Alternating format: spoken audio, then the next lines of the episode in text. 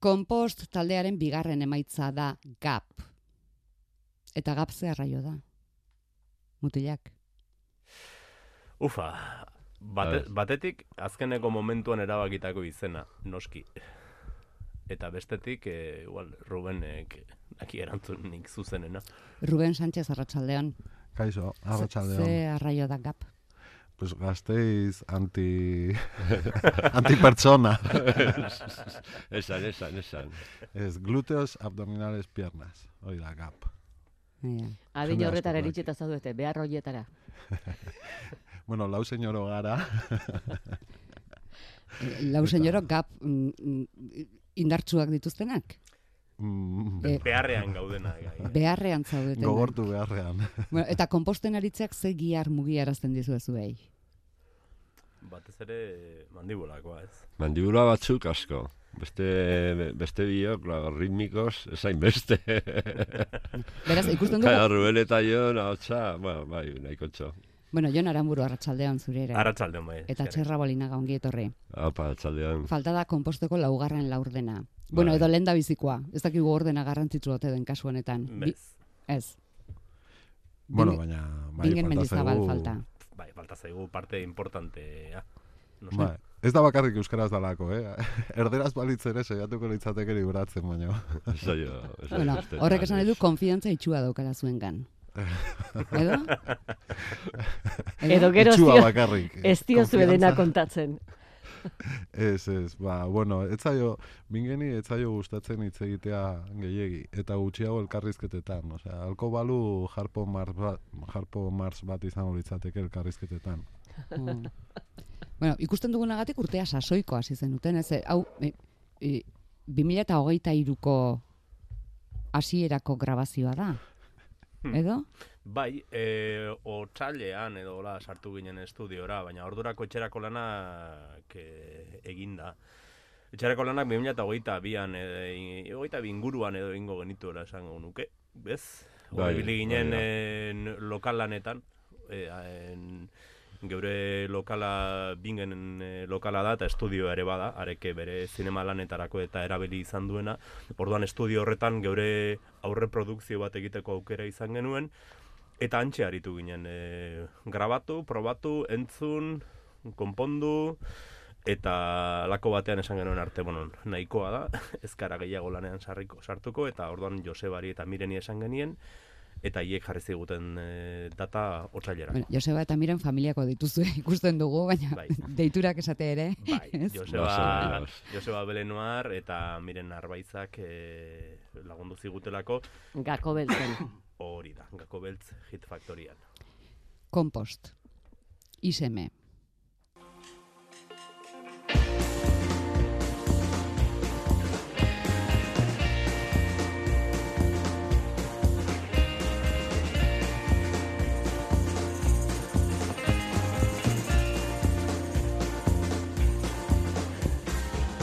Iseme goizari heldu, iseme gozaldu zak, iseme hartu txakurrak, iseme manejazak bai. Gaur manejatu euk, iseme olla gorreta, iseme goazemak, iseme eskupetoi,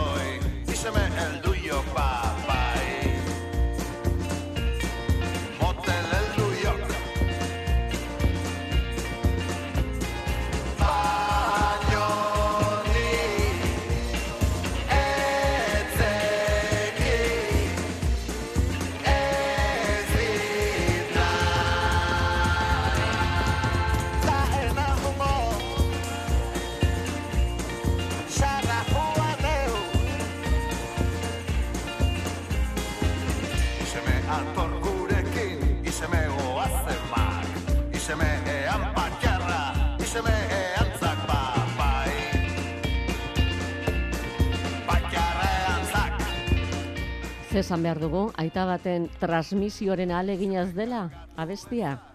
Aita hil beharra zakaso?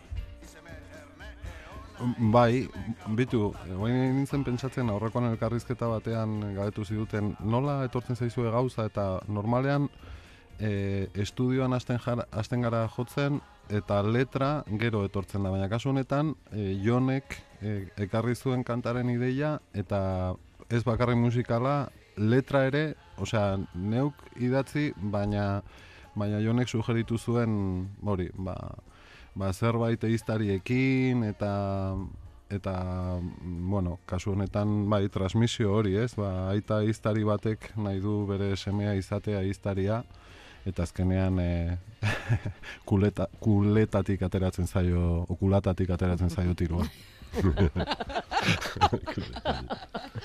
Eiztaria berare. bai, bueno, hiltzazu aita, bai. Ai, ematen du eiztaria gipuzkarra dela. A ber, azpimarratu nahi dut ez dela inondik inero autobiografikoa, eh? Argi eta garbi. Bai, eh, enintzen akordatzen idean nik... Eh, Alegia zure semeak bai nahi du. Ez, ez, ez, ez daukat alakorik, baina ez dut uste nahiko lukeenik. Umorea ezinbestean orain ere? Bai, ez. Bai, bueno, mm, umore beltza izatekotan, baina, osea, pixka bat bai, pixka bat bai, baina, bueno, nik esango nuke kanta hau zeinek entzuten duen, igual grazirik ere ez diola ingo. Beraz, ondo. Lehenbiziko diskoarekin gustora geratuta dator bigarrena? Edo, bueno, arekin gustora etzinetelako geratu et- egin duzu bigarrena? Ba, prozesu desberdina da, oso desberdina dira diskoa nik uste dut eta estiloak, baina bai gustora geratu gara, eta denbora asko inbertitu dugu nik uste dut honetan, ez? Grabatzen eta, por lo menos, estudioan, eh?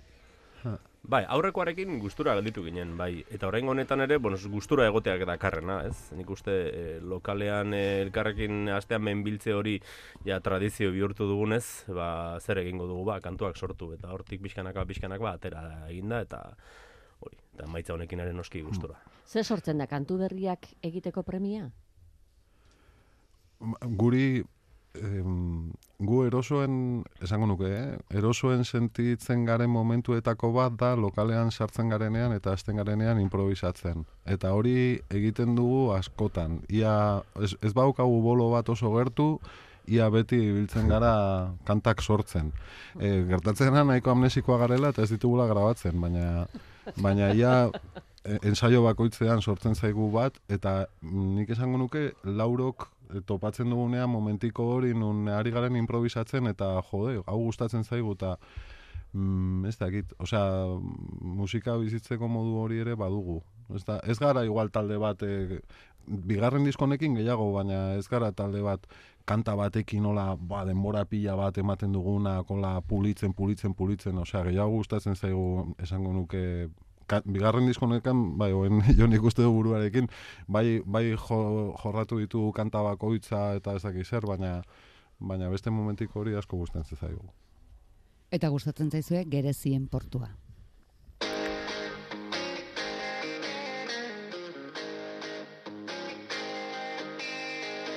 Gerezien porturaltzean Dena sosegu,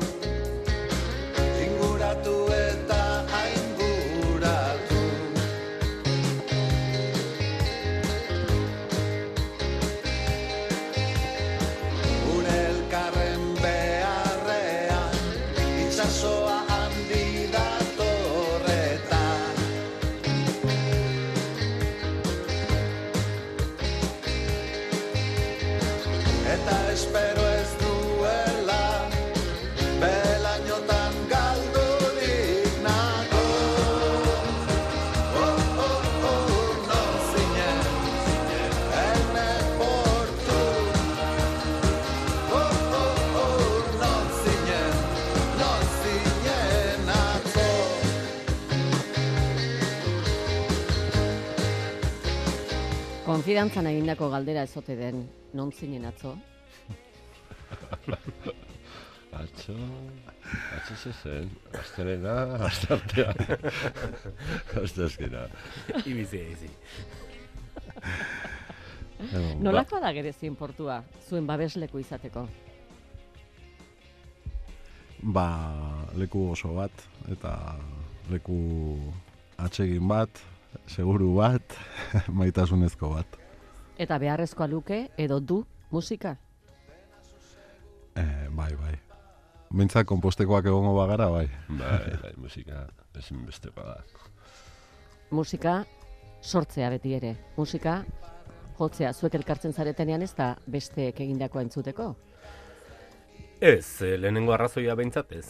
E, hortik aurrerakoak, bai, askotan entzuten dugu bestek egindakoa, eta zenbaitetan ez da hori ere, kontu kontari egoteko ere izaten, da esan dizuet. E, astean behin gelditzeko zita hori, ja, gurean egina dago. E, oiturak sartu zaizkigu hor, eta orduan bai, hor, batzutan gehienetan sortzea izaten da, beste askotan entzutea ere, bai, edo ez da hori ere. Gerezien portua popero alda. Hala esan digute. o, o, o, eta koroak.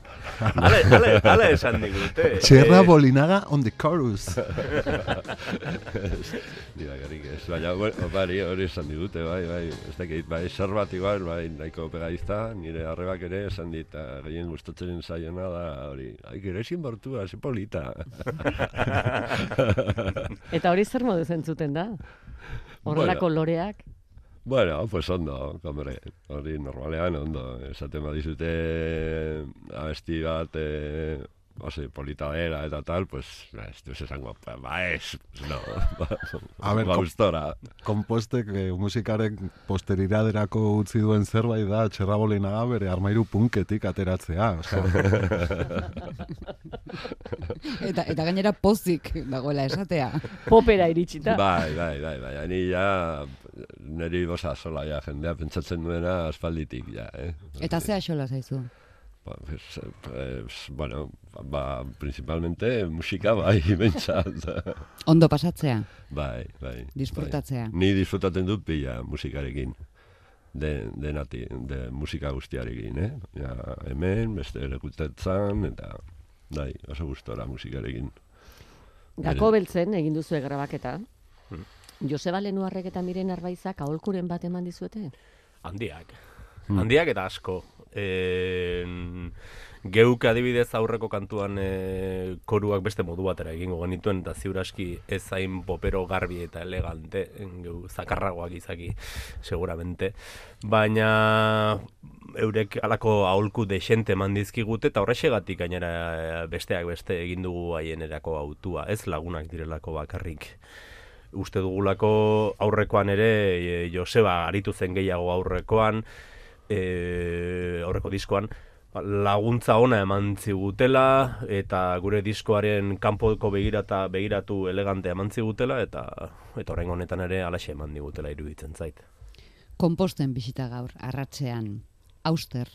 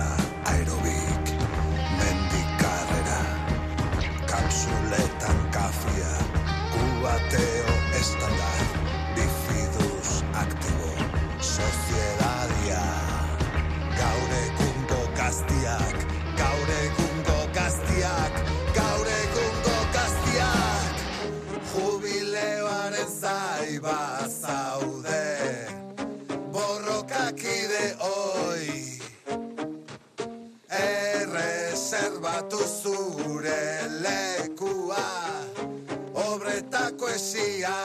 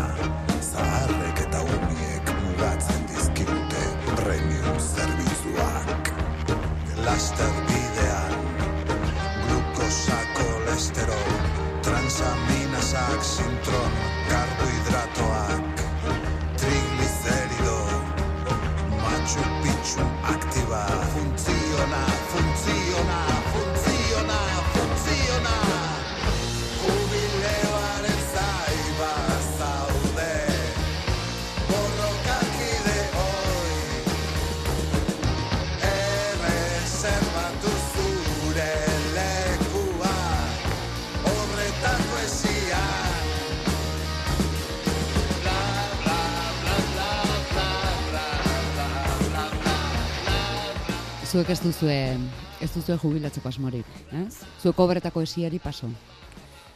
Edo? Ni, ni guainik ezin, Ah, ezin jubilatu. Momentuz ez. Ez, eta beste batzuk ere ez, ez duten nahi. ez Bueno, nahi. Ez da behar ere ez.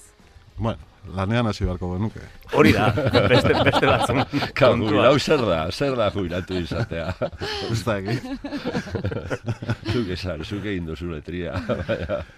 Baina, Bueno, eh, o sea, ez da bio- autobiografikoa ere. bueno, pixka bat bai. Pixka bat. da auto bel, belauni grafikoa. Nola esango genuke. Bai, gure belaunaldiaren kontra idatzitako kanta bat. Geure buruaren kontra ere bai, batean. Bai, nola bait. Gaur egungo gaztiak esaten duenak ze posizio du? Pues, eh, bueno, eh, gure belaunalditik eh, eh, ni asko aserretzen hasi nintzen eh, gure belaunaldikoei hasi nintzenean entzuten gaur egungo gaztiak. Bai. baina ez zahartu ginelako, baizik eta esaten zuten tonoagatik, eta esaten at- eta atzean eh, da esatea bezala ez naiz razista, baina ba, gaur egungo gaztiak esaten duenak atzetik beti zerbait txarra esate du. Eta orduan, ba, ba, ez dakit, horregatik da. Kantaera aldatuta, abesti honetan, errezitatuta, sekulako zerrenda, ze eman dio, kantatua izan partez errezitatuta izateak? Eh, mm, bueno, errezitatua eta nola behintzat eh, ba, saiatu. Hori gehiago izan zen eh, taldeko sugerentzia, nik hasieran gehiago kantatzen nuen, eta ez da jonek eh, uste dut esan ziala, ez ez, egintzak, eh, hola, esan, esan, eh, gehiago izketa, eta, eta gero, ba, gako beltzen, ba, Joseba Tamirenekin eta ba, bueno, behin baina hoi hautan irakurri eta azkenean da tono hori, ez? E, ez da, asperra, e, nekea, e, Gaur egungo gaztiak, Bai, hori da, hori da. A, pixka bat tono hori, bai. Jon, Hmm. beti egiten dizu kaso? Oe bai. Ez, ez, ez, eta ez da komeni ere. Kantuen egiturak lan handia ematen dizue? Eh, ez, buelta batzuk bai eta zenbaitetan adibidez eh, azken entzun dugun auster honetan erak, egiturak bai eman dizkigu bueltak eta esango nuke gainera hau erabat itxigabe eraman genuela beste kantu batekin batera estudiora. E, egitura behintzat erabat itxigabe eta Josebari eta Mireni eskatu lagunduko ote ziguten e, borobiltzen edo behintzat egitura finkatzen. Baina, bueno, hori, kantu batzuk berriz beste ba, e- egun batean egituratzen ditugu. Hmm. Orduan, Eta gero ez dagoenez, e, Bingen Mendizabalekor sartu dituen sokak, e, pf, ba, osea, ne- niretzako adibidez da, osea, diskoko neri gehien gustatzen zea momentikoa, osea, egoten da isilune bat, eta gero soka horiek, ez? Da, hmm, azpimarratzekoa gainera ez duela jo nahi izaten. Bai, bai. Alakorik eta lortu zutela, eta hau ere Joseba eta Mirenen e, e, insistentzia eta garaipena izan zen, bingenek e, sokak biolinak horrela jo, jotzea. horrelaxe lortu genuen, eta ustez, bai, nire ustez ere diskoko momentu politenetako bada. Zer da zaila horrela goiatzea? Ez, Edo zergatik ez du nahi ez izaten? duelako nahi, Ba, ez du nahi izaten. ez, ez du nahi eta eta kitxo. Ba, Ba, Denok izaten ditugu olako kasketak, ezta? ez da, ez dakit kasketak den, edo beste leku batzutan erosoago aritzen den, edo nahi soila, edo hori ja, berari galdetu beharko zeniokete eta ez dagoen ez ez ba. dugu aukerarik ematen, beraz. Urrengoan.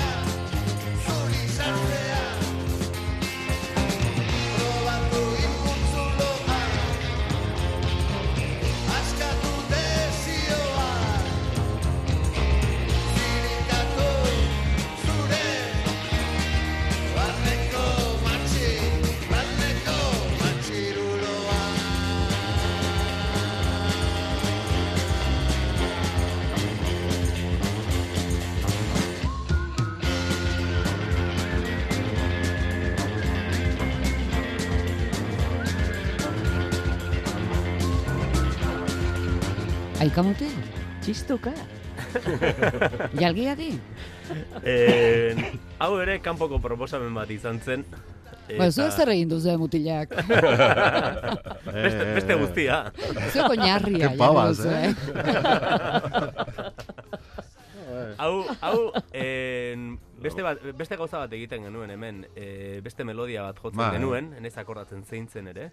bai, da, ba, bat, ez ezaguna. E, bai, e, no, o, bai, hori da.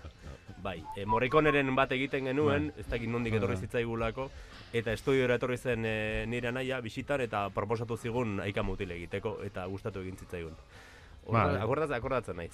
Ez da, gainera, aika mutil ere, ba, pizka bat da transmisioa berriro ere, kanta honetan hitz egiten da, ba, gure gizontasunaz, o gure matxi... Eh, Rulo, keriaz. Matxi rulo keriaz. Barne, matxi- barne, barnekoaz. Bai, hoi da. Ezkutuko horretaz, edo ez osagerikoaz. Bai, bai, bai. Eta, bueno, mm, gero sartzen zen bikain hainka mutil, eta mm, batzutan falta motatzen dugu gure euskal referentziak ere erabiliali izatea, eta kasu honetan sartzen zen oso ondo. Ze gustatzen zaizu, ez zuen buru harritzea? Proposamenak betez? Ez gustatzen zaigu zuek harritzea.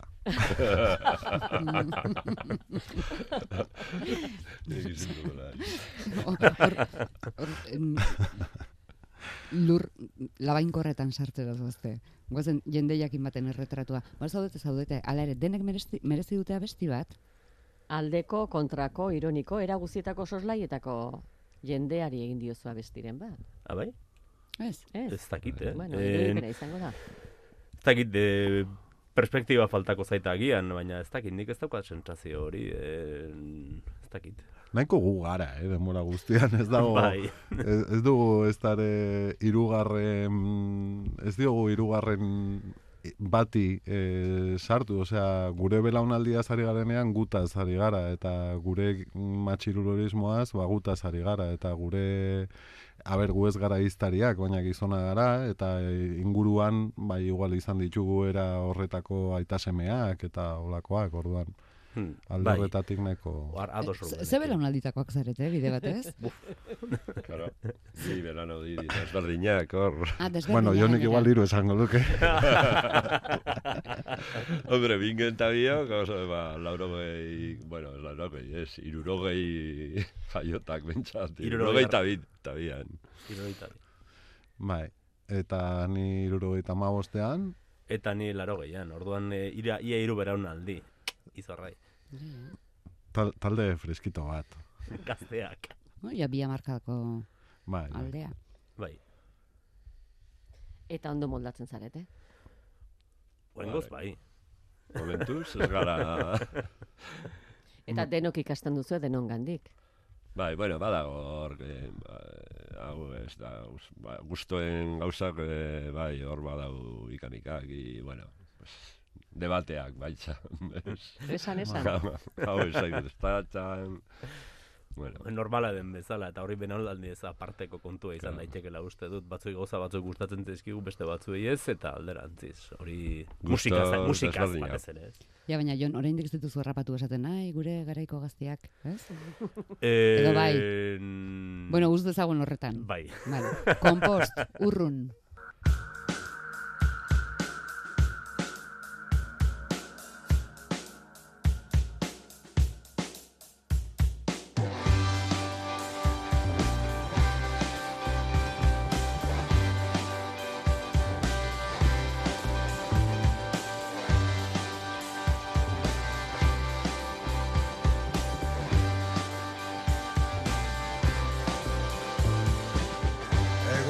Batzutan ez dut gogorik ez da Komunera joateko libratzera.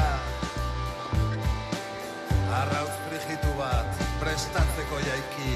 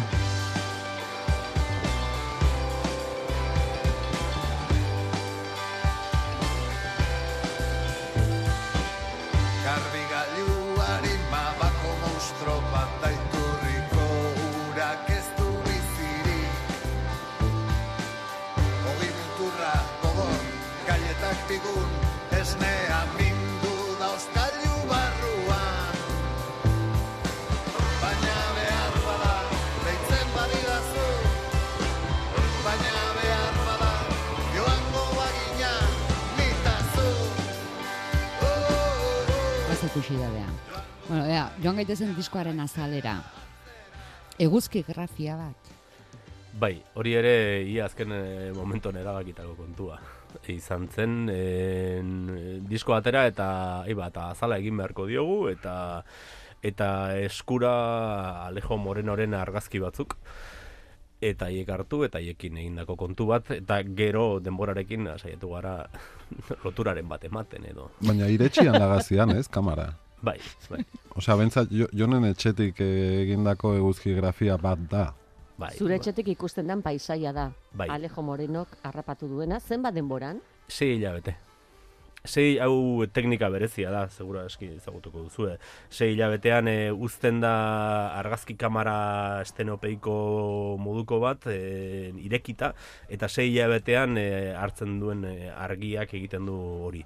Eta orduan eguzkiak sei hilabetean egiten duen e, ibilbide guztia ikusten da. Gutxo gora bera, pas, kasu honetan esango nuke urtarri abendutik e, ba, abuztura bitartekoa edo 2022ko urtarrailetik abendu abuztura bitartekoa. Bueno, orain azalean dago, diskoa kaleratu duzue, e, ametsa zuzenen erakustea izango da, ez? Edo helburua, edo asmoa, edo gogoa. Gogoa, ez? Bai, bueno, eta lotzen nahi gara kontzertu batzuk, eta, eta bueno, ho- horrek ere balio izan digu pixka mugitzeko talde bezala, segia da pixka motela garela, eta kostatzen zaigu gure lokaletik ateratzea batzutan, baina, baina bueno, kontzertu batzuk lotzen ari gara, eta bai, nahi dugu jende aurrean, jo. Mhm. Eta ari Bai. zarete fuerten saiatzen horretarako. Bueno, eh, oitura daukagu astero. Bai, bueno, egon behin, dira bola batzuk ezin, ezin esan dugula, baina normalean astero, saiatzen gara astero hitzen. Beraz, forman zaudete, sasoiko zaudete, gap jendaurren erakusteko. Hori da. Ruben Sánchez, txerra bolina gaien aramburu, eskerrik asko. Eskerrik asko zuei. Zuei. Eskubinak bingeni. Mila esker, bai. parte. Mango izkio.